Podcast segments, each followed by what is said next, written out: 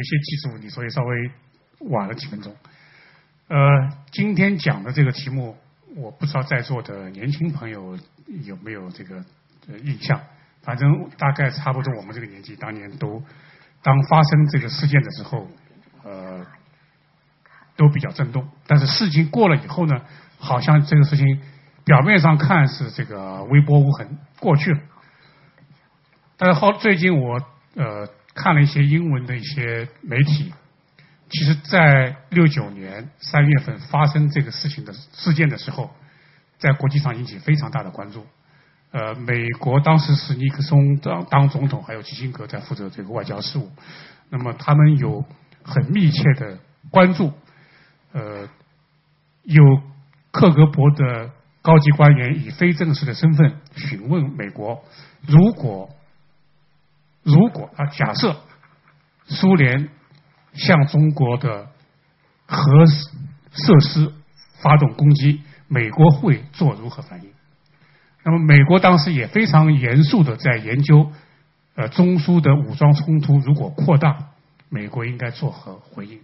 那么这个问题，我想迟点我们再讨论。今天我们先请李教授把珍珍珍宝岛事件的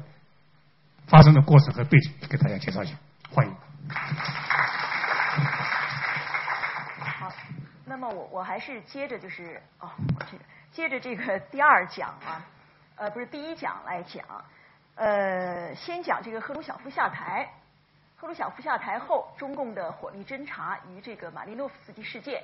这个是一九六四年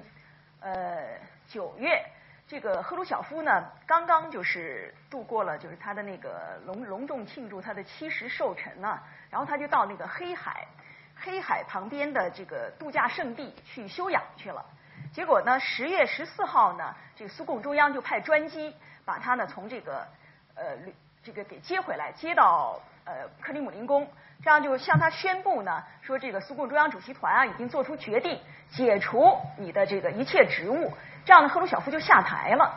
那么十月十四号深夜呀，呃苏联驻华大使当时应该是切尔沃年科啊，他就紧急的。呃，约见当时是中央办公厅翻译组的组长叫严明富，呃，说呢，说苏共中央委托他赶就是要紧急见毛泽东，然后向毛泽东要通报一个情况。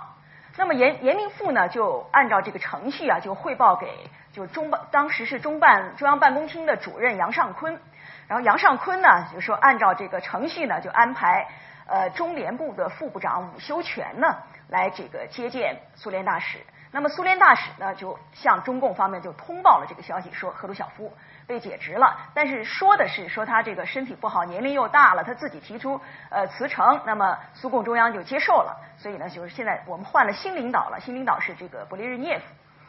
那么这个消息呢一传到中共中央，就是毛泽东他们一知道以后呢，马上就开会研究，然后毛泽东呢就做出决定，说呢要。趁着这个十一月呢，是十一月七号，不是十月革命呃庆祝是多少周年啊？呃，那么中共呢就要派出代表团去参加这个呃这种庆祝活动。呃，毛泽东的说法呢是我们要进行火力侦察，就是要摸一摸苏联新领导的他们的有什么动向，他们和和赫鲁晓夫相比有有没有什么改变。这样呢，十一月十五号就是由周恩来率团到莫斯科。那么十一月十五号呢，到了莫斯科以后呢，呃，十一月七号的晚上，这个苏联方面呢就组织呃这个举行一次大的盛大的这个酒会啊，来呃来接待就是各国的代表团啊。那么在这个酒会上呢，就国防部长马利诺夫斯基呢。他见到周恩来的时候呢，就先和周恩来说说，我们应该把这个呃赫鲁晓夫和毛泽东就是妨碍中苏关系的这两个人呢，我们应该就是就是把他们排除排除出去。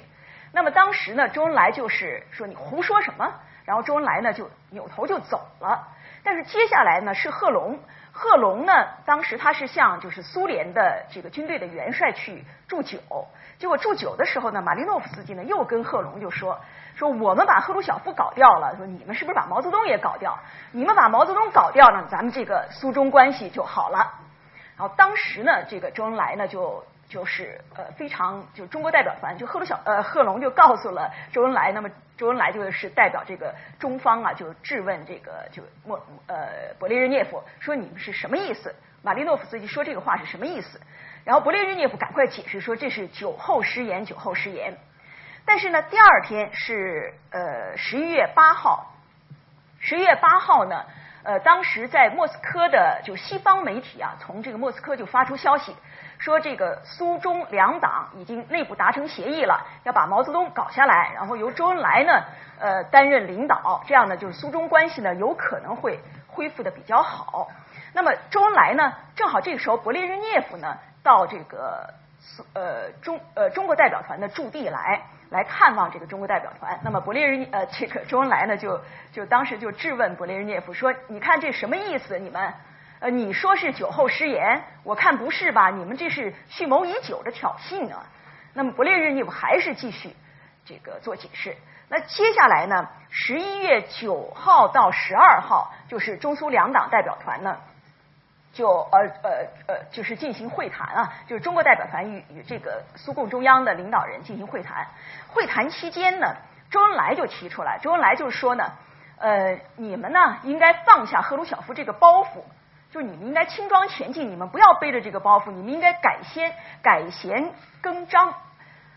所以我认为啊，这个作为不不论是这个马利诺夫斯基的酒后失言，还是真的是就是酒后吐真言也好，还是周恩来就正式的提出来，你们要就是放下包袱，这个改弦更张来讲，实际上都是中苏两党都是在互相干涉，就是对方的内政，这个实际上对这个中苏关系的这个恢复啊。是没有任何好处的，只能是说在这个双方这种裂痕上、伤口上又加了一把盐。那么，呃，在这个会谈中间呢，这个米高扬呢，就是明确的指出，就明确的说，说我们，我们和这个就新苏共新领导啊，和赫鲁他的对华方针和赫鲁晓夫呢相比，就没有一丝一毫的改变。那这样呢，就中共代表团就摸清了这个苏联的新领导的这种动向了嘛。所以十三号呢，就是呃中共代表团就回国，回国呢，然后毛泽东呢是在国内呢组织了呃他率领这个刘少奇、朱德、邓小平，反正是在家的这个中中国领导人吧，在这个机场呢举行了就是盛大的欢迎仪式。这个也是向向就是苏联表明一下就中共的态度。实际上呢。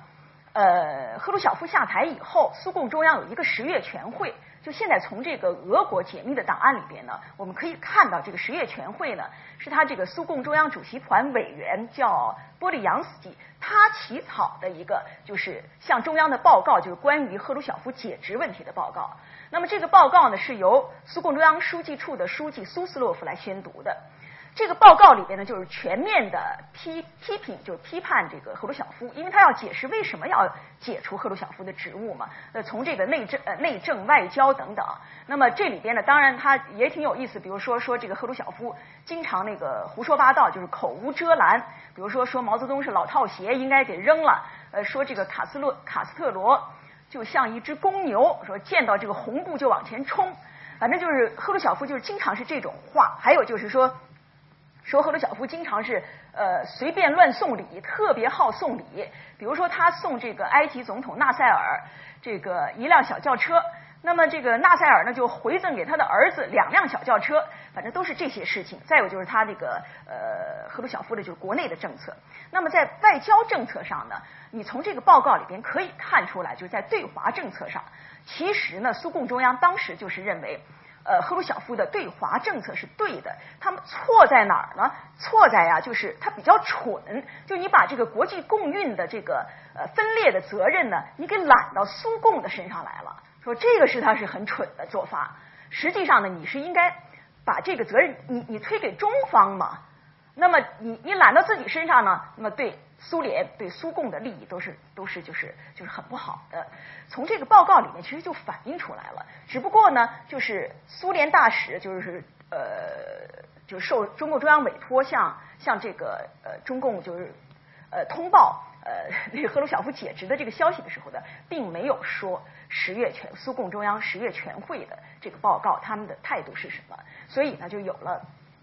这个马利诺夫斯基事件。那么这次的一九六四年呢，就这次中苏呃十月份中苏和好的这个机会呢，呃是失去了，就不太可能了。那么接下来呢，我讲一下就毛泽东这个时候的就是对苏安全思路的一个转变情况。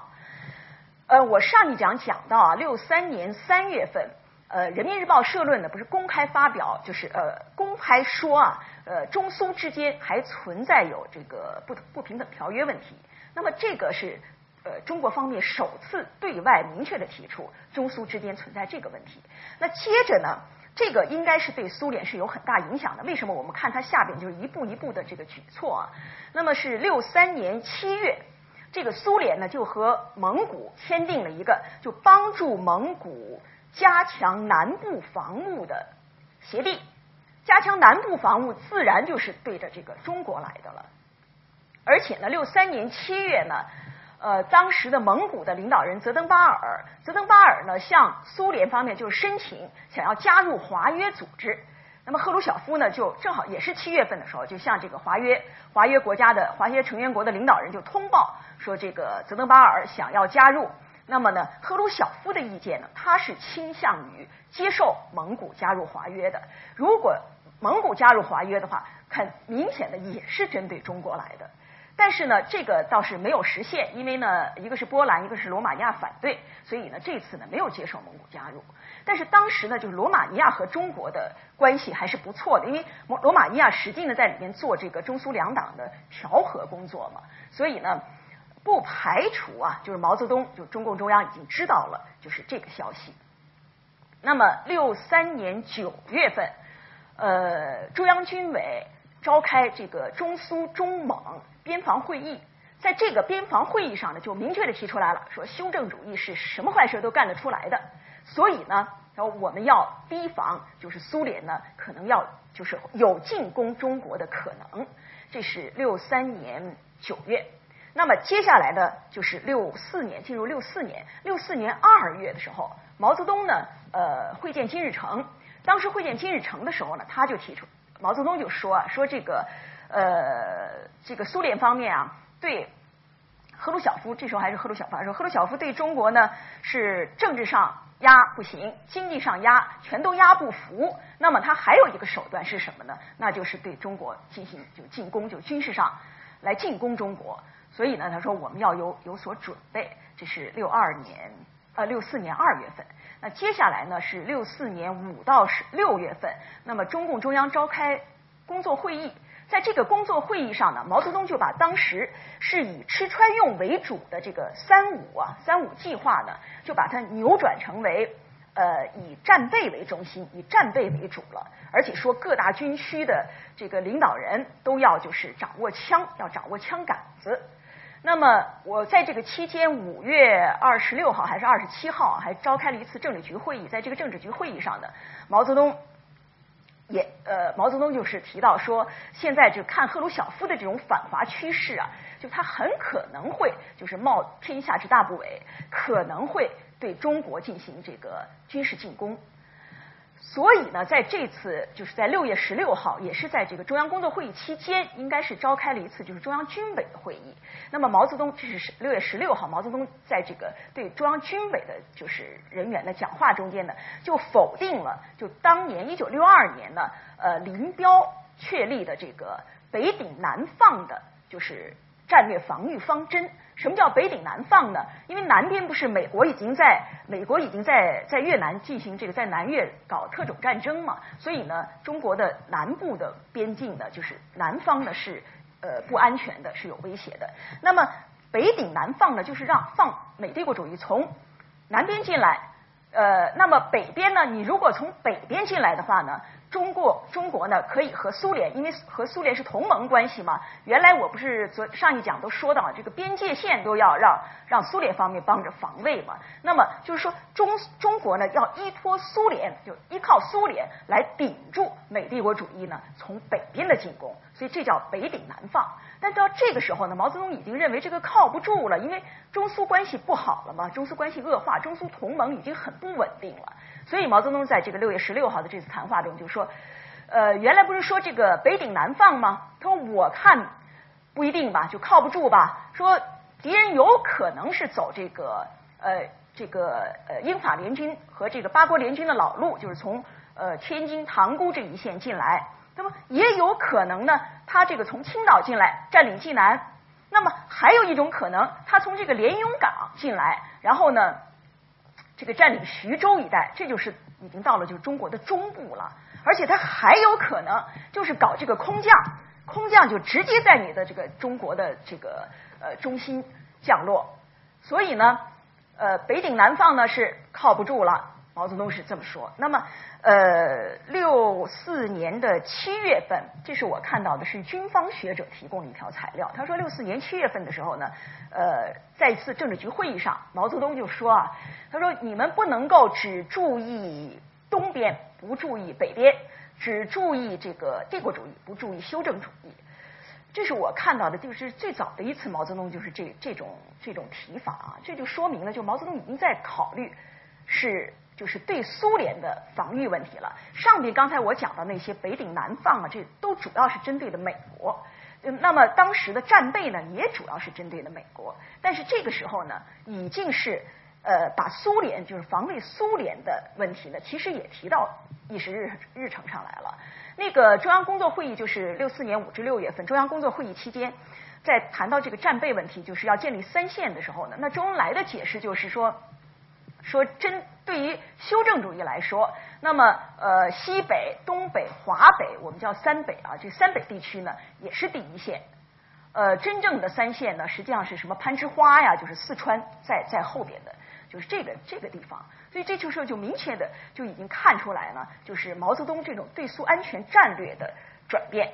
呃，那么六四年，这是六四年六呃七月份，那么接着六四年九月。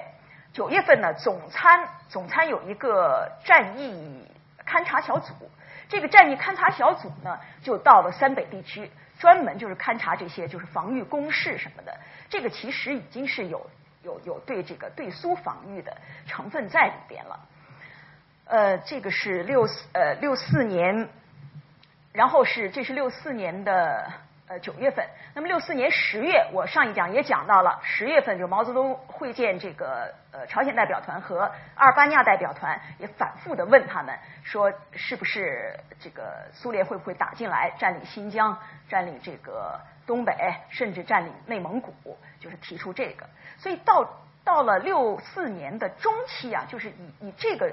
中期为转折点，也就是说呢，六六十年代初期呢，呃，当时不是调整我们就是中共中央调整这个呃外交方针的时候呢，原来不是都是所谓的一个拳头出击嘛，就是主要的是对这个呃帝国主义的。那么后来呢，调整到两个拳头，就是对帝国主义和修正主义。但那个时候呢，对修正主义呢，主要的还是就这个外交方针主要的还是意识形态上的斗争。但是以这个六四年中期为转折点啊，就是说不只是意识形态上的了，而且还加入了这个呃，就是国家安全战略的问题。就是这时候呢，对苏军事防御，呃，军事防御问题呢，已经已经就是呃融入到这个这个当时的就中国的外交方针里边来了。呃，这是六四年十月，接着到六五年二月，六五年二月呢，美国不是升级在越南升级越战了吗？升级越战呢，这个时候是中美双方啊，是通过就英国的驻华代办，然后就是互相这个交流信息啊，就达成了一个默契。呃，我原来写过这方面的文章，我现在就不细讲。这个默契呢，什么默契？就是说十七度线，十七度线就是越南的那个南北的分界线。那么以十七度线为界，如如果你美国的地面部队不越过这个十七度线，就是你只是轰炸北越的话。那么我中国的这个地面作战部队，我就不出动，我不我我不我不去就是出动去援助北越。呃，如果你越过了的话，那么呃我就这个我就要出动，所以达成了这么一个默契。所以在这个援越抗美期间呢，中国是派出的叫支援部队，支援部队主要是什么高炮，就帮助他防卫这个领空的，呃，什么铁路，呃，这个扫雷，就是都是这种我们叫。支援部队，而不是那种就是呃地面就是作战部队，不是这样的。所以就是中美双方这个时候呢，已经达成了某种默契了。所以在毛泽东看来呢，这个时候已经是就是呃最严重的威胁呢，应该是呃苏联，而不是美国了。所以六五年嗯四月份的时候吧，还是三月份的时候，就周恩来在那个华北华北会华北工作会议上的时候，周恩来就说了，说这个以后呢，华北方向啊，应该是一个就是敌人的主攻方向了。这个其实也是指的是，已经是指的是苏联了。那么到六五年的中期，这个时候呢，就是三北地区，就我刚才说的西北、东北和华北这三北地区啊。呃，和呃和这个就原来东南沿海地区啊，就是第一次啊，就同时作为就中国军事防御战略的重点方向，就是就是中央军委调整了呃中国的军事防御的方向。那么就是三北地区就是对着苏联来的，也也和这个东南沿海就和美国的这个合到一起了。那么在越战最紧张，就越战升级最紧张的时候。那么也就出现了，就是呃中国的部队呢由南向北的转移，就是加强北部的防卫了。这些其实都是对苏做出准备的。这个是就是毛泽东的这个安全思路的转变。那么下面我再讲这个一九六五年这个三月莫斯科会议啊，这个呃三月莫斯科会议呢，就是指的是这个呃世界共产党和工人党的这么一个会议。这个会议是原来在赫鲁晓夫时期呢。就提出来了，六四年的时候就提出来，想要再召开一个新的会议。那么上一次不五七年不是召开了一次吗？莫斯科会议，六零年又召开了一次八十一国的莫斯科会议。那么这时候呢，呃，赫鲁晓夫就提出来，在六四年、六五年的时候呢，还要召开。那么这个中共是一直反对的，因为呢，中苏两党的这个分歧太大了，就关于国际共运总路线的，这不大论战吗？中共认为呢，你如果要是召开这个会议的话，那你又是以你。以你那个苏共纲领为这个为为主导方针为总路线，那么中国是不接受的，所以是反对这个会议。结果呢，苏共新领导人呢不听这个中国的劝，那么还是呃召开了，就是在一九六五年的三月一号到五号，他本来是邀请二十六个呃这个国家的共产党和工人党参加，但是其中有有七个国家的党没有。呃，这个就是中国和阿尔巴尼亚是明显的抵制，明确抵制。那么还有什么朝鲜了、越南了、罗马尼亚了，好像还有印度几个共产党，反正一共是七个党没有参加。所以这个就是只有十九国。所以呢，莫斯科就把它称为十九国莫斯科呃，就是共产党、工人党协商会晤，就这么一个。那么中共呢，就是拒绝参加、抵制参加呢，从以这个莫斯科三月会议。为标志啊，就标志着这个国际共产主义运动呢，就是正式的分裂了。那么正式分裂以后呢，一九六六年的三月三月二十三号，这个苏共不是要召开这个二十三大吗？然后通知中共代表团参加。那么中共代表团三月二十三号答复说我们不参加了。这样呢，就是中苏两党的关系到六六年三月的时候呢就中断了。中断了呢，再加上这个时候呢，就是呃，国内要已经就是开始这个文化大革命了。那么文化大革命呢，是渲染渲染出一一股那个这个强烈的反苏氛围啊。那么好，我下面就讲这个从谨慎克制到主动反击。好，我现在讲到一九六六年一月，一九六六年一月呢，呃，这个苏联和蒙古呢又签订了一个带有这个军事同盟性质的叫中呃苏蒙。友好合作互助条约。那么，中国和蒙古的这个边界线啊，四千五百多公里长啊，四千五百多公里长呢，这样的就蒙古啊，实际上如果苏联帮助蒙古在蒙古布防的话，那么呃，它就构成了就对中国就华北、华北、西北、东北这三面啊，对中国构成了威胁。呃，当时是呃。呃，如果说从这个中蒙边界的二连浩特到这个张家口，再到北京，直线距离只有五百多公里，而以他们这个军方的语言呢，就是说苏联的战略军团，他们当前的任务的纵深是达到七百多公里，而完成这个当前任务的时限呢是十到十四个昼夜，而这个时候呢，呃，而这个蒙古。蒙古地蒙古呢，又都是比较开阔地带嘛，就很利于他们那个便于他们这个机械化军队的行动。呃呃，苏联部署在他们国内的洲际导弹是可以攻击中国全境的。那么布置在远东地区的就远程航空兵啊，如果他出就是起飞作战的话，它可以到达这个呃中国的就长江一线。再加上苏联这个时候在这个远东地区增兵，所以我们不是说是呃苏联是百万大军呢陈兵在这个苏中边界上，对中国构成了极大的威胁吗？这是。那么这样的话呢，到啊还有就是到了一九六八年，一九六八年八月份，那个呃苏联呢不是出兵捷克斯洛伐克吗？在六个小时之内就把这个把一个社会主义国家的就就给占领了，这个对毛泽东来讲是刺激非常大的，就对中共中央影响都很大。那时候呢，呃呃这个就是捷克斯洛伐克苏联侵略捷克斯洛伐克事件发生之后，八月二十三号。那个《人民日报》就发表这个评论员文章，这个评论员文章里边呢，就明确的就给苏联戴上了社会帝国主义的帽子。可以说，这个时候给他戴上社会帝国主义的帽子呢，应该是呃，我觉我认为啊，是为就是以后的，就是中国要调整这种呃外交战略，调整这个外交战略呢，提供这种一个是革命理念上的，或者是社会心理心理层面的这种准备，就做这种铺垫。那在这样的情况下呢，这个中苏边界的冲突呢也不断的升级。这时候从次数、从呃规模、范围、形式上都发生了变化。次数呢是从呃一九六九年啊不是从一九六四年十月到一九六九年三月，我们公布的数字是四千一百我想四千一百八十九起。说比这个就六四年以前的那时候呢，增长了增加了一倍半呢。呃，那么在这个范围上呢，就是集中在集中在呃，就是东部的一个是黑龙江黑龙江流域的，这儿有一个，咦，哦，对不起啊，不是这个，哟，那个集中在黑龙江流域的叫吴巴老岛。我刚呃，黑龙江流域的吴巴老岛和这个乌苏里江界河这儿的乌苏里江呢，有一个七里沁岛，还有一个就是珍宝岛，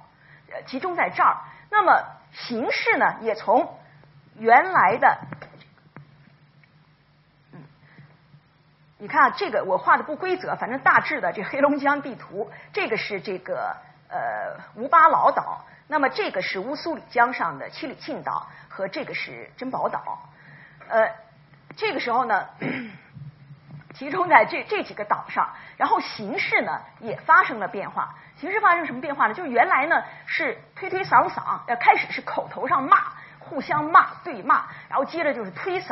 然后从推搡再发展到打棒子那样用棒子打，最后呢又发展到就是呃武装，就是苏联的武装军人，比如说你中国的边防军登陆了这个争议岛屿，那么苏联呢就就。武装军队呢，武装军人来驱赶你。然后最严重的一次是六九年二月，还发生了一次这个呃苏联边防军呢用这个机关枪向中国的巡逻队点射。当然，他不是要一定要射到什么人，但是反正是威胁性的点射，这个是很严重的一个事件了。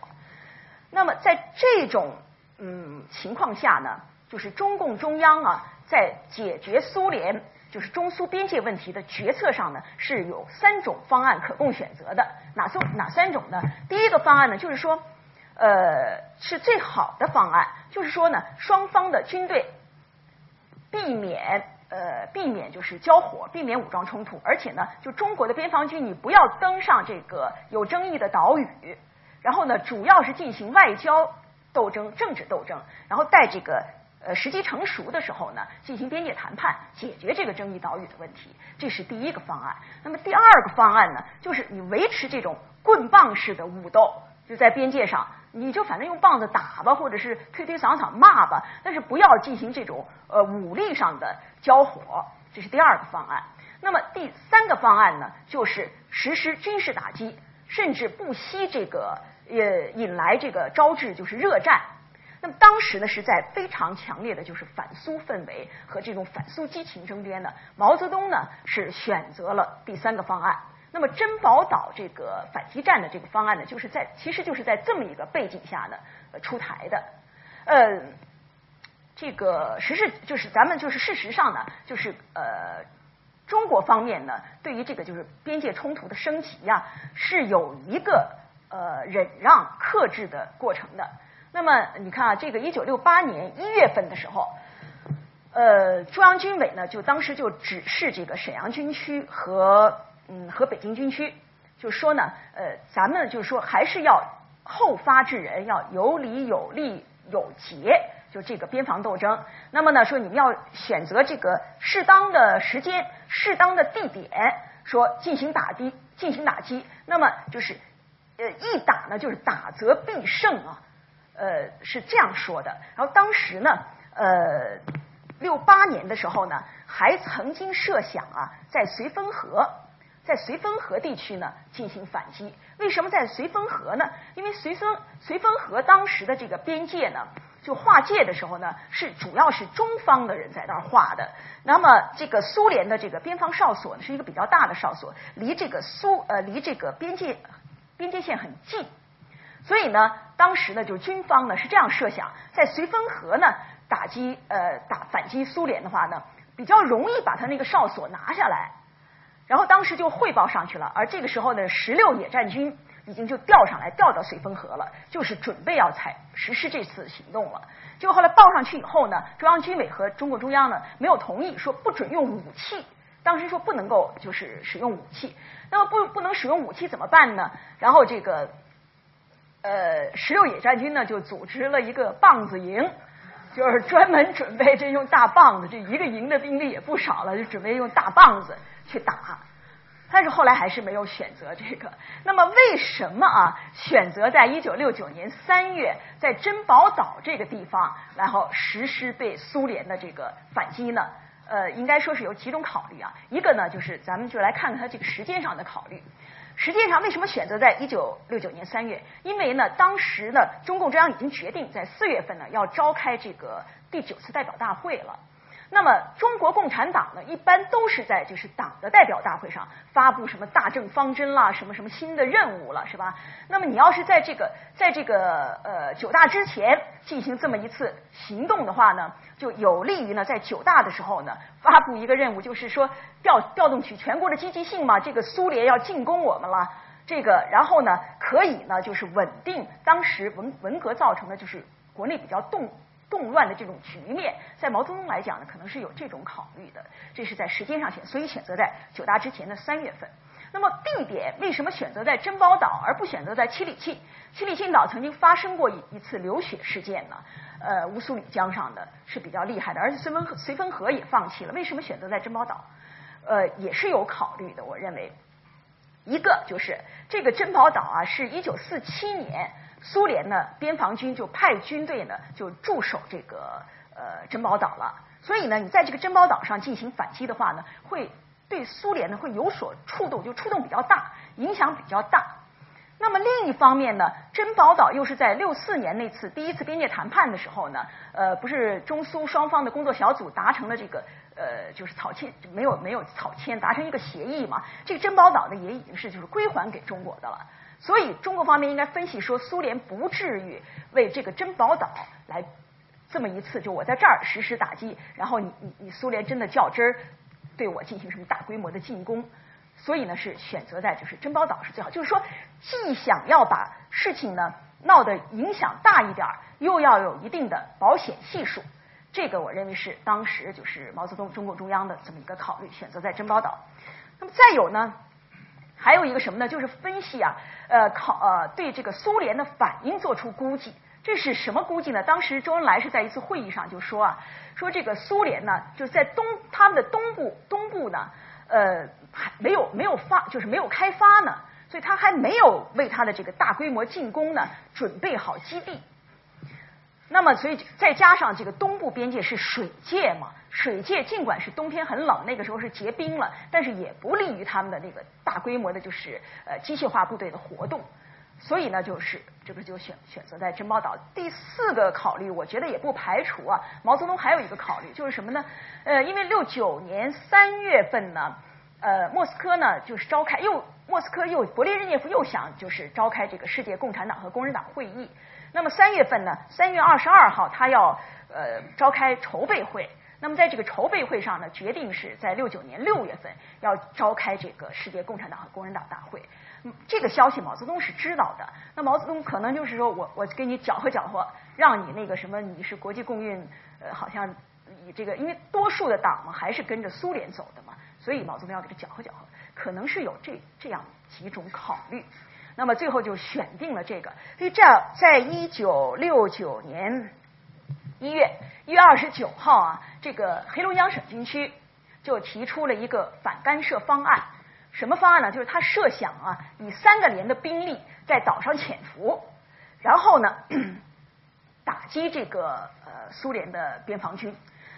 这个方案呢，报到沈阳军区，然后沈沈阳军区同意，然后报参总参。二月份呢，总参和外交部二月十九号，总参外交部都同意，然后接着毛泽东同意，中共中央批准这个方案。所以呢，在一九六九年二月份的时候，实际上呢，中国方面已经做好了就是在珍宝岛反击这个苏联的一切准备了。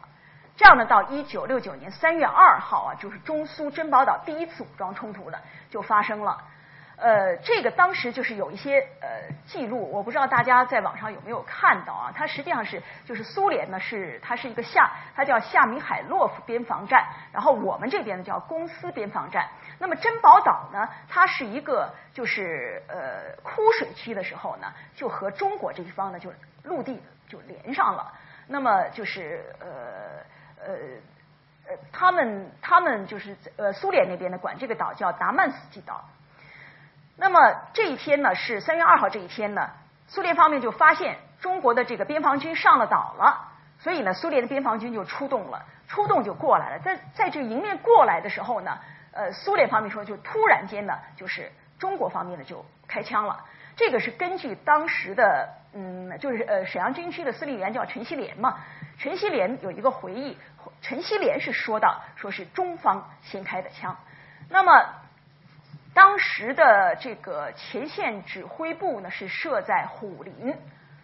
是在虎林。呃，沈阳军区副司令员肖全夫是前线总指挥。那么陈锡联呢是沈阳军区司令嘛，他是在在坐镇北京，他在北京参加九大，坐镇北京指挥。所以呢，这个这个三月二号不是这个战争一下就爆发嘛？爆发呢，后来就是从这个三月二号这次这次武装冲突之后，从这个苏方向这个东欧党。呃，特别是像像德国啊，东德的党通报情况的这个报告里边看呢，他说他们那个苏联的军人呢，都是受的就近距离的射击，呃，枪伤和这个匕首刺的伤，都是这样的。苏联外交部公布的是他们上死了三十五个人，呃，伤了十四个人，但是中国方面的呃到底有什么记录？现在就明确的记录我还没有看到过，就是伤亡情况。这是在三月二号。这个第一次，那么三月十五号呢，又是第二次的这个武装冲突。而这个时候，你知道三月二号爆发这个珍宝岛事件的时候呢，勃列日涅夫和他们的这个国防部长格列奇科都不在苏联国内，所以他们苏联边防军呢，赶快紧急报告啊，说我们这儿这发生这个呃战争了。当然这还不能算是战争啊，反正是这种这种就是动真枪真炮了嘛。然后这个战争了，那个然后说。紧急要求增援，这个炮火增援，结果呢，这这这最高领导人都不在。后来直到就他们呃得到这个消息，在国外得到这个消息，然后指示说增援，那么苏联这边才增援。所以十五号有一次，那么十七号是第三次，第三次呢主要是炮轰，因为他有一个苏联有一个坦克不是被我们打沉了嘛，打沉在这个乌苏里江了，然后苏联想要把这个坦克给拖回去。然后我们不就不能让他拖回去，因为我们还要展出呢，这是咱们的那个战利品呢。所以呢，就炮火猛轰，结果苏联没拖回去。后来以后，这个这个坦克是展出在咱们的那个呃军博嘛，军事博物馆里面展出。这是这个新沙皇的特别明显的罪行啊，罪恶行径。所以这就是珍宝岛事件，就是这么发生了。好，那么我接下来呢，再讲这个呃第五个问题啊。就珍宝岛事件发生以后，中苏双方反复的较量，这是一个什么叫也非常有意思啊。呃，这个珍宝岛事件，嗯，就是这几次冲突完了以后，中方怎么样讲？谁先打枪？是中方讲，对方先打枪？呃，对呀，不。这个呢，实际上就是中方先打枪，直到现在才知道。但是我认为啊，就是这次事件，就是究竟是谁先打枪，其实并不重要。因为一个这个这个珍宝岛事件呢，是中苏边界冲突长期发生，就中苏两国关系恶化到这个时候发生的这么一个一个结果。呃，第二个呢，就是这个这个岛屿呢是在按呃主航道中心线是在中国一侧的，尽管这时候还没有就通过划界说是归还给中国了，但是也是中国的，所以是你在中国的领土上，那么我先开枪也说得过去。主要的不在于谁先开枪，主要的是在于呢，就是这个珍宝岛事件以后呢，双方怎么来进行较量，中国怎么来拿它来做文章。这不是珍珍宝岛事件之后吗？呃，苏联方面是抢先做出一系列的反应。那当然，苏联好像是这个受害方嘛，他认为，所以呢，他是抢先的提出抗议，就发声明、发照会提出抗议。呃，第二个呢，就是召开这个记者招待会，向媒体上就是呃宣布这个事实真相是怎么回事儿。呃，第三个呢，就是向西方投诉，就跟这个西德的领导人。就是诉苦说怎么怎么回事儿这个中国实际上是他们先打我们。呃，第四个就是呃就是呃核威胁。当时呢，就是苏联的这个呃就是媒体啊，就是新闻广播呀，什么报纸啊，就宣传宣传。但是那时候还没有说对中国要进行什么核手术哈，只是宣传就是苏联的这个核力量如何的强大，那么中国的核力量如何的很不济嘛。不是六，也就是六四年刚刚那什么，六七年爆炸一氢弹。那么六四年你那个原子弹虽然爆炸了，你那个运载运载的这个这个工具的解决的情况到底怎么样还不知道呢。所以就是这个就是进行，这也是一种进行核威胁。那么再有一个苏联的反应就是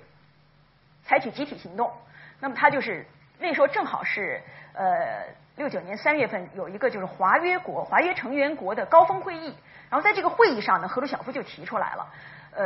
呃啊不是不是那个勃列日涅夫啊就提出来了，说是不是那个咱们进行集体集体行动来对付来对抗这个苏联，但是这个也没有成功，这个华约成员国呢也没有也没有响应。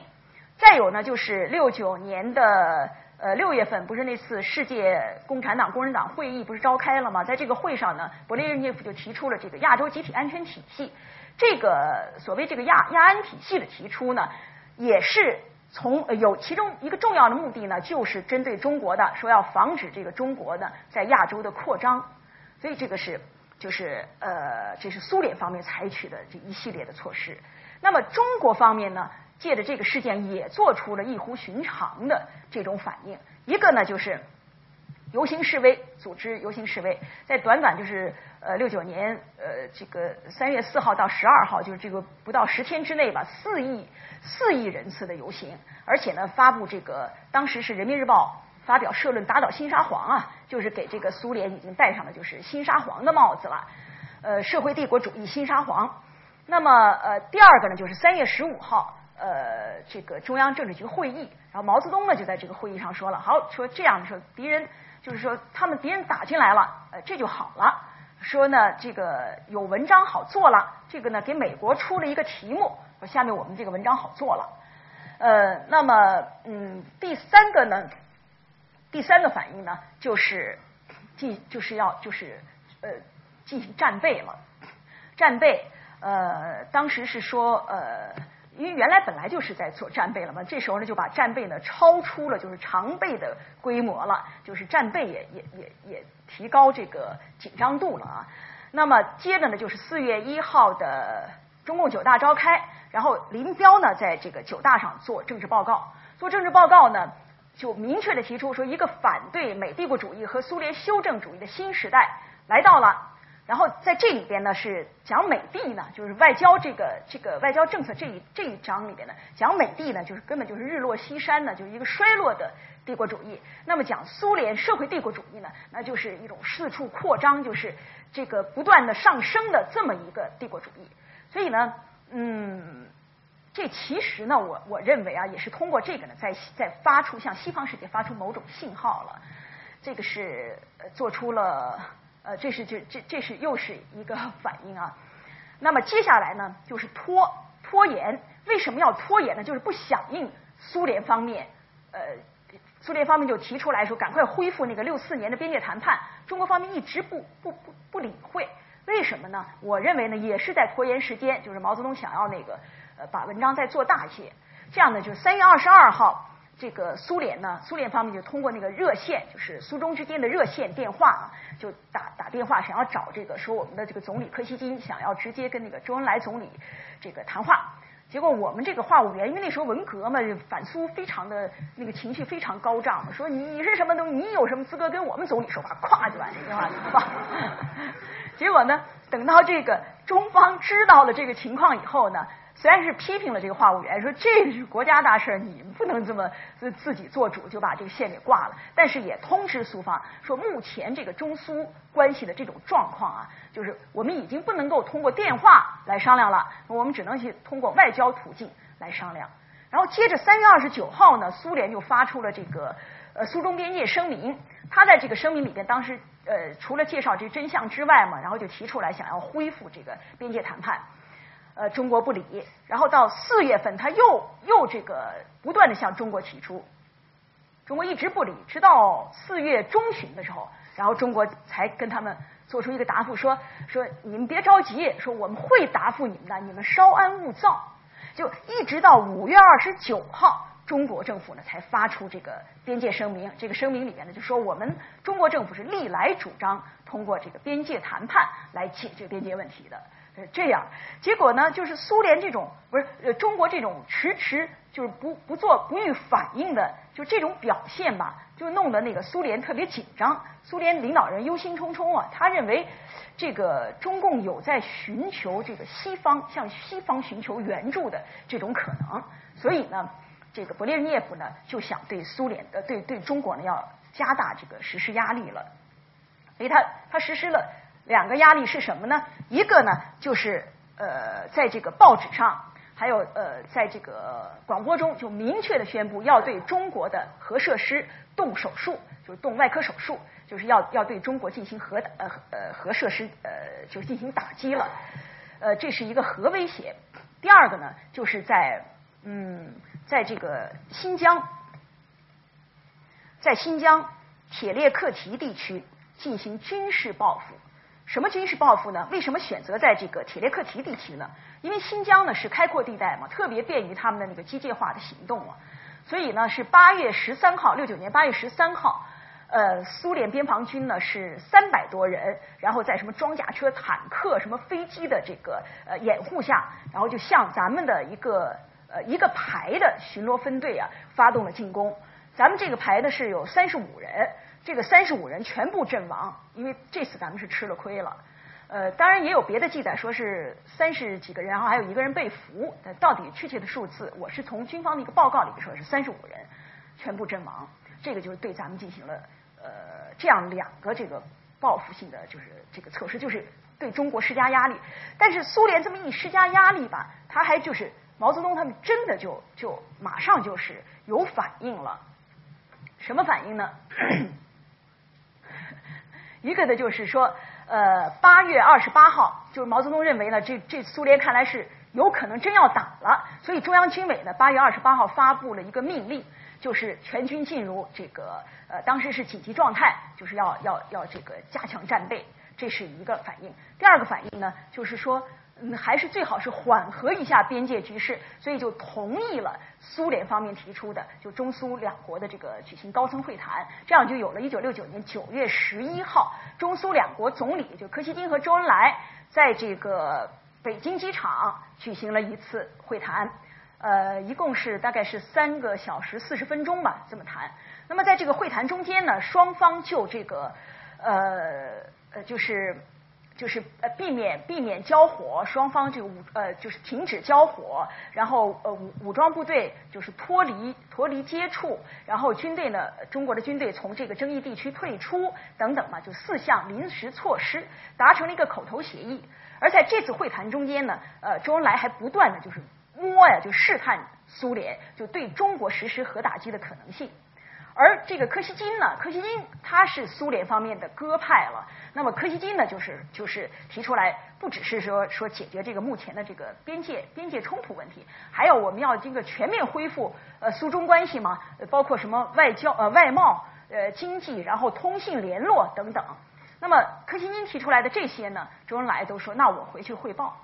所以这样呢，九月十一号的这个机场会谈呢就结束了。结束以后呢，中国方面呢通过这次会谈呢就看出来说，苏联呢是想和中国缓和关系，他他不太不想那个进攻中国，所以松了一口气。这松一口气完了以后呢，就中国又对这个苏联方面的就又不做反应了。本来那个要发出发布一个这个呃两国总理会谈的这么一个一个这个呃叫什么呀声明啊还是什么？本来是说呢说两国总理在什么友好的平和的什么什么气氛中举行了会晤，结果呢？等到这个会谈完了，一完了以后呢，这个这个中国方面就只是这个呃这个新闻新闻新新华社啊说不要提什么什么在和平平和友好的气氛中举行，就说这两国总理举行了会晤就行了。结果后来苏联方面还觉得很奇怪我们，说这不是商量好的吗？咱们商量商量好的发的这个声明吗。后来还问乔冠华，乔冠华那个时候是外交部副部长嘛，然后乔冠华就指指上面，意思就是说这我没办法，这是是上面的指示。然后接着呢。呃，中国方面就就是对呃柯西金提出来的那些什么全面改善关系的这些措施吧，也没了下文了。因为本来周恩来说我要请示的嘛，但是没有下文了。然后苏联方面这时候呢就觉得你这个中国的态度怎么搞得这么不稳定啊？老是变来变去的，一会儿就是我们我们压你一下，然后你就那个响应一下，我们也再压你又响应一下。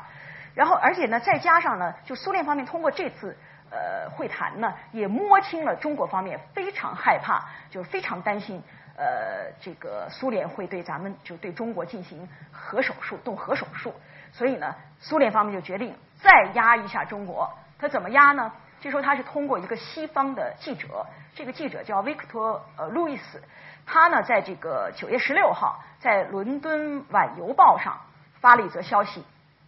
报道说目前呢这个莫斯科呀。正在商量两件事儿，什么事儿啊？一件事儿就是对这个呃商量如何对这个中国的罗布泊核呃核基地进行打击，然后第二个呢，就是在商量着我们要扶植一个就是反毛的政权，然后用这个政权来取代这个毛泽东的政权，然后发了这么一个消息。那么这个消息呢，对毛泽东来讲啊，对中共来讲，实际上是刺激很大的。那么我先在这加一个，就是我来介绍一下这个路易斯啊。原来呢，就是只是知道说这个路易斯啊是呃，就是说他受到莫斯科的委托，就是他可以呢发表就是呃任何就比如说苏联凡是遇到什么棘手的问题了，那么这个路易斯呢，他可以代表就是。呃，苏联方面呢就发布消息，只知道他是这么一个人。而现在呢有一个台湾的解密档案，这个台湾的解密档案呢叫王平档案。这个呢是台湾的原来的那个新闻局的局长叫魏景蒙。魏景蒙呢他给这个维克多·路易斯呢起了一个代号叫王平，所以呢他的他呢就是他有一本日记，这个日记呢他就叫王平日记。是怎么回事呢？就是在六八年十月份到七零年十一月份这个期间呢，这个呃维克多·路易斯呢，其多次到台湾，而且到台湾以后呢，就是鼓动就是要跟这个台湾呢进行进行协商，就是说苏联和台湾进行合作，然后这都都已经谈到就是苏联向台湾提供这个呃军事装备。然后呢，呃，苏联怎么帮助台湾？比如说，呃，帮助台湾，你要反攻大陆的话，那么苏联可以帮助你；或者是呢，就是苏联在中国国内扶植一个反毛政权，把这个毛给搞下去。那么这个反毛政权呢，能够就是呃，在就是在慢慢的在和这个台湾在商量怎么做，就等等吧，就这些。而且他们当时是秘密的嘛，一个是在台湾，接着就是还是在什么。呃，在罗马，在奥地利，就是不断的就是那种间谍做做做这种活动。这个魏景蒙的日记呢，全部都记录下来。当然，我现在还不能够判断啊，这个维克多·路易斯到底是一个当时他是个掮客，还是他真的就接受了就是苏共中央的委托，让他来试探这个台湾当局的意见。呃，因为那个时候呢，他呃苏苏共呢是七零年的时候要召开苏共二十四大嘛。所以呢，这个路易斯呢就使劲的做工作，说你们要要一定给我提供大量的就是呃中国大陆的情报，然后呢反映给这个苏共中央，然后在这个二十四大的时候呢，做出这个为这个二十四大做出新的这个决定，就对华对华政策呢呃提供一个依据等等。那么有可能呢，路易斯他不是前科，他可能就直接受了这个苏共中央的委派，因为路易斯本人呢他是一个俄苏联人，而且他曾经在斯大林时期呢被流。放过是这样一个人，那么这个台湾当局呢，在和这个王平接触的时候呢，也都是受到这个蒋介石和蒋经国的耳提面命啊，也不是说魏景明个人行为，所以双方有这样的一种接触，这是就是现在才看到的。那么，所以路易斯这个九月十六号的这这个文章一发表以后呢，对中共方面又是有很大的压力。九月十八号两天之后。中国方面做做出反应了，什么反应？呃，周恩来九月十八号密函柯西金，然后这里边就提到说，咱们两国应该这个承担互不使用武力，包括核武器的这个义务。那么九月二十六号，呃，柯西金呢也是秘密回函给周恩来，呃，就提出来说这个。呃，当时就是苏方的态度还是很好，就可以看出苏方想缓和这个。然后苏方说是一个是说我们要监督，应该监督就是呃这个苏中领空就不要不要这个领空不能受受到侵犯哈。呃，再有呢就是我们两国呢应该签订一个就是双方不使用武力的这样一个专项协定。其实这就是在就是中苏两国这个边界战争起来以后最紧张的这个状态下的时候呢，苏联向中国方面做出了这种不动不使用核武器的这么一个承诺了。虽然呢，当时没有就就是机场会谈的那个那个四点临时措施正式的达成协议，但是柯西金也告诉周恩来说，那个苏共中央呢已经指示就是苏联边防军呢，就是也是从争议地区撤出了。所以这样的话呢，其实中国方面来讲呢，应该说是缓了一口气了。但是，呃，对于毛泽东来讲呢，一个是这个核威胁的，呃，一个是就是苏联百万大军沉。就是这个沉浸在就是苏中边境，这个现实是改变不了的。那么你进行的核威胁的这个影响，还有就是特别是你要扶植反毛政权来取代我，就这个呢，在毛泽东心里面造成那种阴影啊，他是摆脱不掉的。所以呢，毛泽东呢就对这个战争做出了过火反应。那么什么过火反应呢？一方面吧，他是先要就是向呃苏联方面摇一下橄榄枝，怎么摇呢？就是在一九六九年十月一号嘛，他这个会见呃朝鲜领导人崔庸健，然后跟跟这个崔庸崔庸健说，他说呃他说那个呃中苏分裂，说美国高兴，我们中国人不愿意打仗，就是想像这个呢，向苏联方面发出信息，就缓和缓和那个那个苏联。另一方面呢，他就就是紧就下命令了，然后紧急疏散就是中共中央领导人。国家领导人全部都疏散到就是外地去，不在北京了，以防这个万一要是一打进来呢，你你这个核心领导核心没有了，那你这个中国不就完了吗？所以就全部领导人全部都疏散到外地。呃呃，同时呢，这个八月十七号，呃，林彪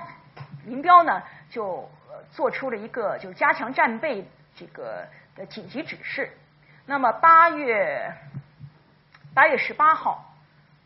哦哦，不是不是不是不不不对不错，十月十七号 说错了，十月十七号林彪做出这个紧紧急指示，然后十月十八号，这个总参谋长黄永胜呢，就以这个林副主席一号令的这个形式，就发布了这个紧急指示。那么呢，在这个这个紧急指示的这个发布之后呢，就是说全军进入一级战备，那么这个中苏边界地区呢是进入了临战状态。所以这样呢，其实这个中苏两国呢，就是这时候呢，已经是就是呈现给西方呢，西方面前的呢，就是一个呃，已经进入双方已经进入了这个战争的状态了，已经濒临战争的边缘，实际上是一个这样的状态了。那么虽然呢，就是两国总理后来就是经过协商啊，说是在十月二十号。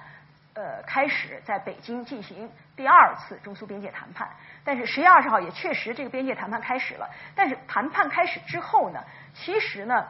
双方的注意力，特别是中国方面注意力，并不在这个谈判的这个就是边界问题上。那个他们参加过谈判的这个呃呃这个人士，就是当事人呢，说他们记得特别清楚，就是每次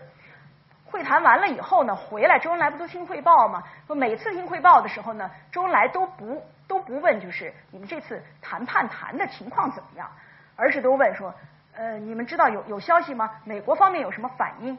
都是问都是问的这个。而这个中苏第二次边界谈判呢，实际上就是在打嘴打嘴仗，就是那个笼子的对话了，就是什么争不平等条约问题了，就是这些，没有一直到一九七八年六月第二次边界谈判结束，也没有达成任何的结果，这是第二次边界谈判。那么在这个中间，就是一九六九年二月份，毛泽东不是安排这个四老帅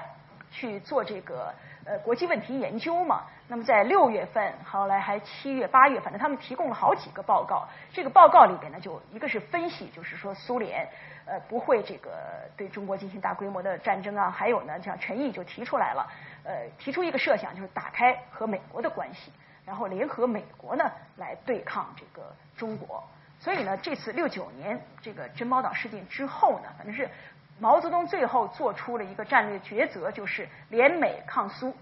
然后呢，以后中苏关系呢就进行进转入到一个就是政治军事呃全面对抗的这么一个阶段。这个就是中苏关系发展到这个时期就是这个样子。啊，另外我还忘了说一点啊，就是我去新疆档案馆查档案的时候啊，就我说到这个呃苏对苏安全战略转变的时候，就以六四年为为标志呢，在这个呃新疆军区。新疆军区档案馆，他不让我看档案，但是他允许我看目录。从目录上呢，也能反映一些问题。比如说，一九六四年中中期的时候呢，就有了就是新疆军区的这个对苏呃呃作战预案，什么作战方案，还有就是呃要这个进行就是密切的对于这个苏联和蒙古的军队，他们有什么动向。呃，苏蒙的军事关系要进行研究，要进行密切的侦查，就是像这些材料从目录里边可以反映出来，但是具体的材料我看不到，所以呢，这个就是整个就是珍宝岛事件就是这么一个过程，呃，还是就是挺有声有色。总的来讲呢，我觉得是是这个苏联呢，就是这个事件出来以后，苏联呢是一步一步的，就是他一看你中国停滞。你你老想拿这个做文章，然后苏联就来对你施加压力，结果你一施加压力，毕竟苏联强大，一施加压力，然后中国就退让，一施加压力，中国就退，结果最后就是这么一个状况。但是虽然呢，就是中苏两国就是这样分裂，因为这个中苏同盟走到这个时候呢，已经是名存实亡了。为什么说名存实亡呢？就是你这个时候虽然是中苏关系已经濒临这个战争的边缘啊，已经恶化到这个程度了，极点了，但是你那个中苏同盟条约还在五零年呢，它的那个期限是三十年嘛，所以一直到七九年，然后咱们外交部给给这个苏联一个声明，说这个国际形势根据国际形势的变化，呃，这个没必要再续这个约了，所以那个时候呢，中苏同盟才真的就是结束了。但是到这个时候呢，中苏同盟实际上已经是名存实亡，是这样一个情况。呃，我我今天就就讲这些。另外，我我想让大家看一些图片哈。哟哟，对不起，我又给关了，先别关。不给我鼓鼓掌。呃，不在 不在这里边。哦，不是不在这里边，我要换上这个，我换上这个。我时间还掌握的可以，正好一个小时。其实还有一些具体的东西，但是因为没有时间，所以就不讲了。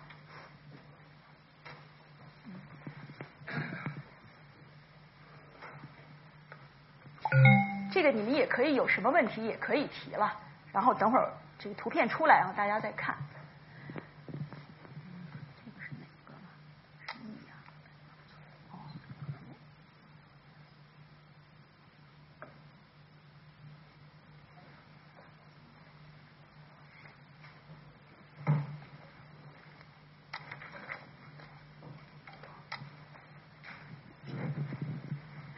这个六九年那珍宝岛事件也成就了一个人，那个孙玉国，就咱们那个公司边防站的站长是吧，老肖？然后他后来成了沈阳军区的副政委啊，参加这个中共九大呀。现在怎么样？呃，现在不知道，他还就有一个小册子，原来前段时间有有报道，但是呃这个，这就让就全看了。呃，这个你们都看到过，这个是那个呃周恩来和柯西金的机场会谈，这个是要不要点？啊，要不要点击？点击是不是太多了？用那个啊，这样看不到吗？哦，那就太多了，好像。那也可以。好。啊，这个是呃机场会谈，六九年九月十一号的这次机场会谈。这个是苏联英雄嘛？这个珍宝岛防卫的，呃，这个是他们为这个苏联死亡的阵亡的士兵葬礼。这个也是，这个应该是现在的，这个我还不太清楚。这都不是，这是也是现在，这是一九七呃一九七八年的苏中边界的情况。这个是这是更晚了，这是二零零五年六月中俄，这是李兆星嘛，外交部部长，就那次呃这个中苏谈判的。这个是一九六九年，这是苏联的这个边防军。那么这个也是，这是苏联的边防军，他这是夏米海洛夫边防站的站长，好像是。这个是当时看不清楚，这当时就是呃，在就是双方武装对峙。这个是珍宝岛，枯水期的时候就和中国方面连到一起了。苏联叫达曼斯基岛。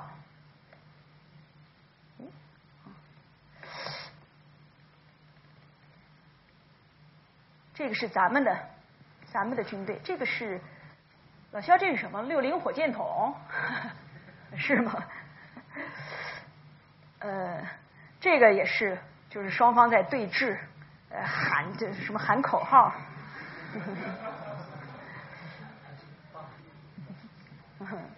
这个是咱们的那个，呃，这是坦克吧？嗯，这个也是，这个也是在珍宝岛巡逻。啊，这个不是咱们的那个渔民想要上岸，然后这苏联拿着那个大钩子 把他们顶回去，能看清吗？这个也是苏联方面，这不也拿着大棒子，还有拿着这个桦树桦树杆子哈，这是棍棒式的那个，有可能，这个是当时的那个。武器装备，这是咱们的，这不是一切反动派都是纸老虎，这这个，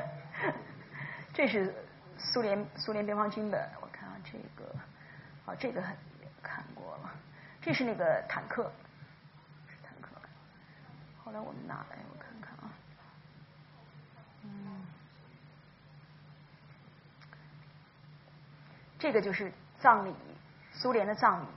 看到他们这个葬礼吧，我觉得。心里感觉很不好，因为我没有印象，因为我当时插队啊，我我下乡是在新凯湖，就离那个虎林地区很近。新凯湖呢是三分之一在中国，三分之二在苏联，所以一结冰的时候呢就很紧张，我们都特别紧张，因为说那苏联坦克可以从这个湖上就直接过来了。然后我们也都有武装连，什么都有武器装备那种的。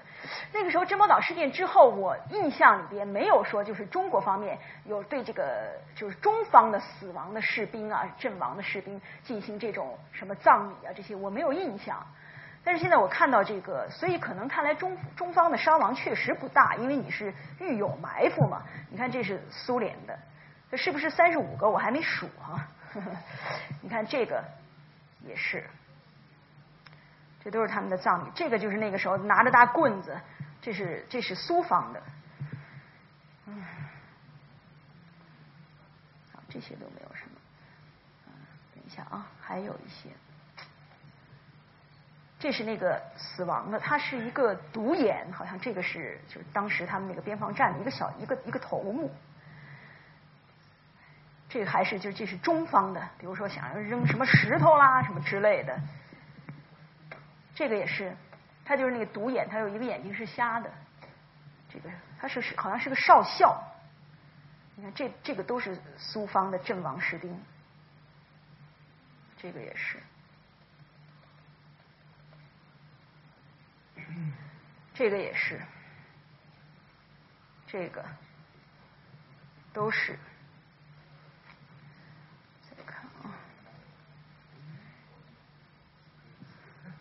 这个也是，这是苏联的边防军人，这也是苏方的，这都是苏方的，看看啊。你你们还看吗？我我我反正放一下吧，好不好？呃，我想同时也可以接受一些问题可以提问。呃，李教授，非常感谢您的演讲，精彩的报告。我一直有两个问题困扰了很久，我想您是接触了很多史料啊，可以帮我们就是一些可以澄清一些事情。一个呢，就是一个就是，嗯，我认为就是可能战术方面一个问题。据说当年就是在新疆方向，苏联不是呃，就是野史啊，说有两个师准备机械化准备进攻，正好遇到中国的什么原子弹爆炸什么，故意的还是什么。反正类似于这个事件，就这个事件到底是真的是呃虚构的呢，还是有那么一点点真实性？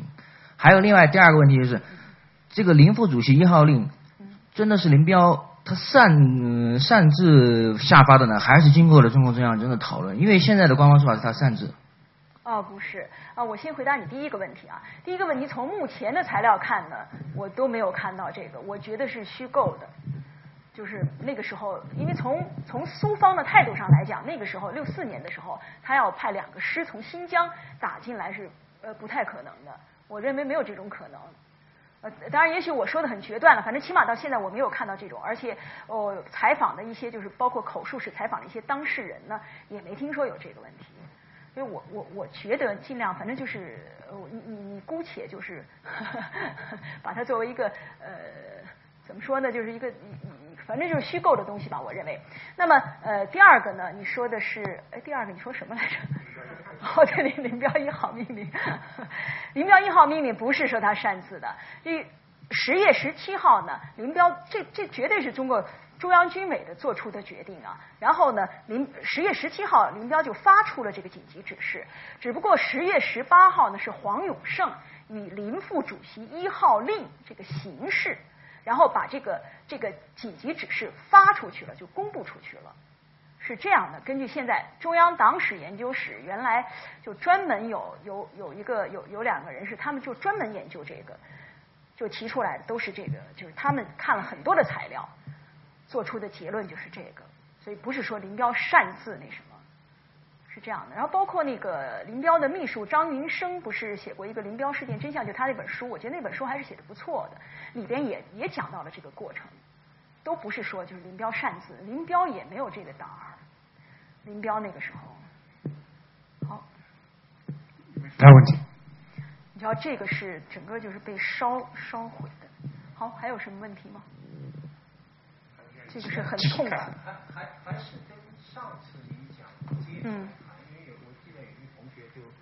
讲到就是，其实是在这个过程中，从六二年开始，特别从六四年，毛泽东就有意要把刘少奇拿下去。他整个这个国内的政策要求他对苏联政策，如果您看刚才讲的这个，就是整个显出来是没有一个一致性，到底是要跟人家谈，还是要真跟人家打？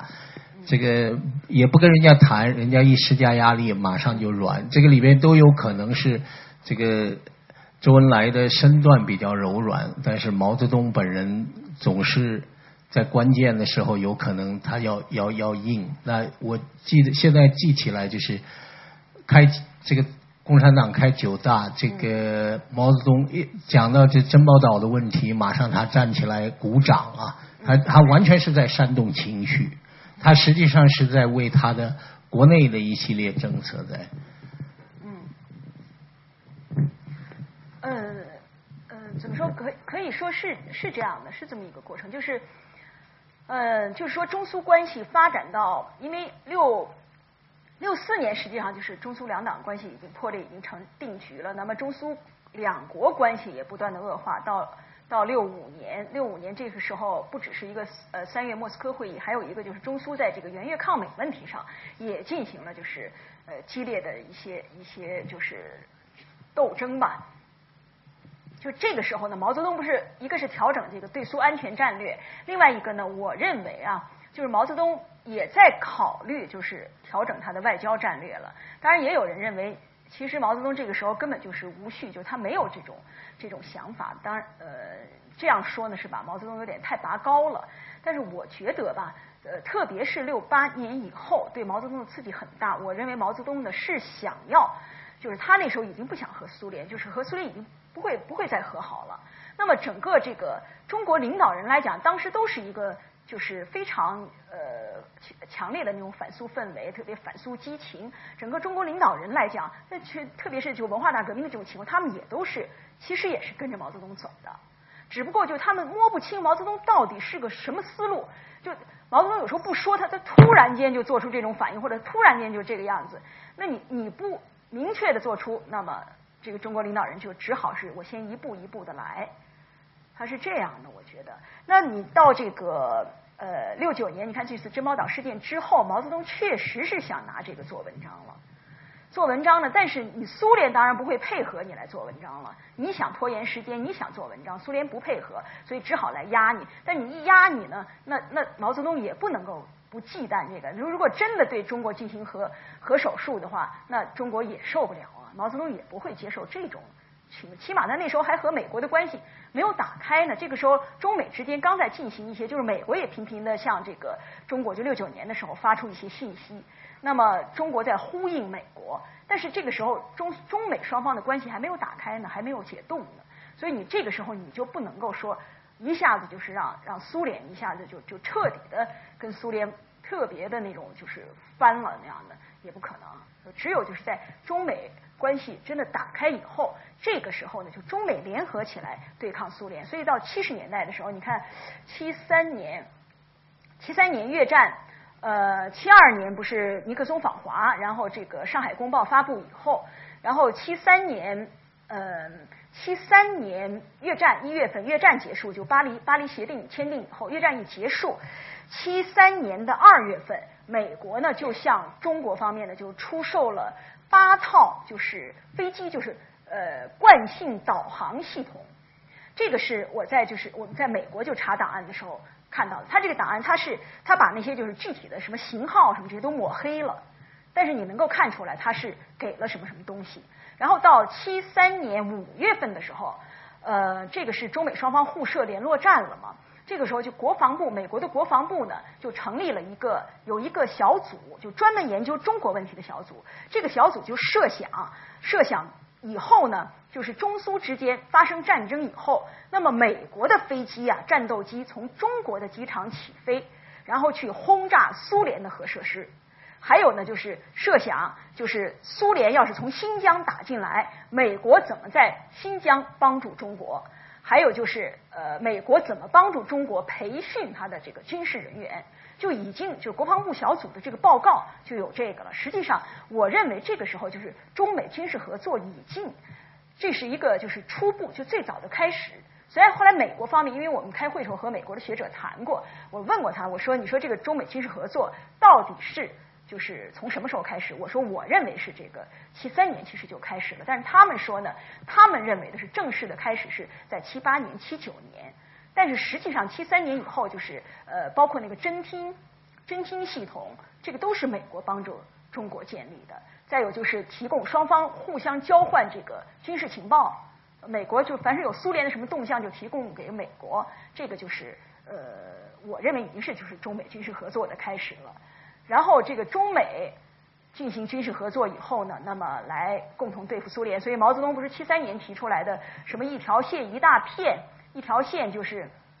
建立是从这个呃中国什么日本土耳其什么什么这一线，然后这一线周围的国家一大片，然后联合成一个反苏统一战线。当然这个呢，它并没有最后没有实现。但是呢，就是中美之间的军事合作，然后特别是美国很会在这个，就是这时候中美苏已经形成了一个战略三角关系了。中国在里面是最弱的一边，我认为是最弱的一边。那么那个美国呢是利用的最好的一个，一会儿向中国打这个苏联牌，一会儿向苏联打中国牌，是是这样来折腾的。那么所以弄得毛泽东一会儿担心，你你那个美国是不是要踩着中国的肩膀跑莫斯科？就是就是就这样说，他他担心就是牺牲中国的利益，就美国又和苏联和好了，是这样。可是呢，我认为啊，在这个中美苏战略三角关系中间，我认为就是中国方面呢有它的就是这个政策失误的地方，就是说你太向美国表现的太明显了，这个反苏啊，就一个劲儿的拉美国，就是我我一定要就是依靠你来反苏。其实你完全可以向美国去打一下苏联牌，虽然你和苏联决裂了，你也可以和打一下苏联牌嘛。你这样的话，就让人美国知道知道你你和苏联的关系已经到这样，你不可能和好。所以呢，我就可以压你。那么我可以向你打，我好像一会儿和和这个和和苏联缓和一下关系那样的刺激你一下。其实这个是我觉得毛泽东这是他的那个战略，他可能是年纪太大了，那个 不太会玩这个三角战略，没有那个基辛格、尼克松他们玩的好。这是一个。呃，那我们再次感谢李教授的演讲。呃，下面那个我们中心那个我们紧接着就星期三、星期五还有两次演讲，那么我们讲者已经到了那个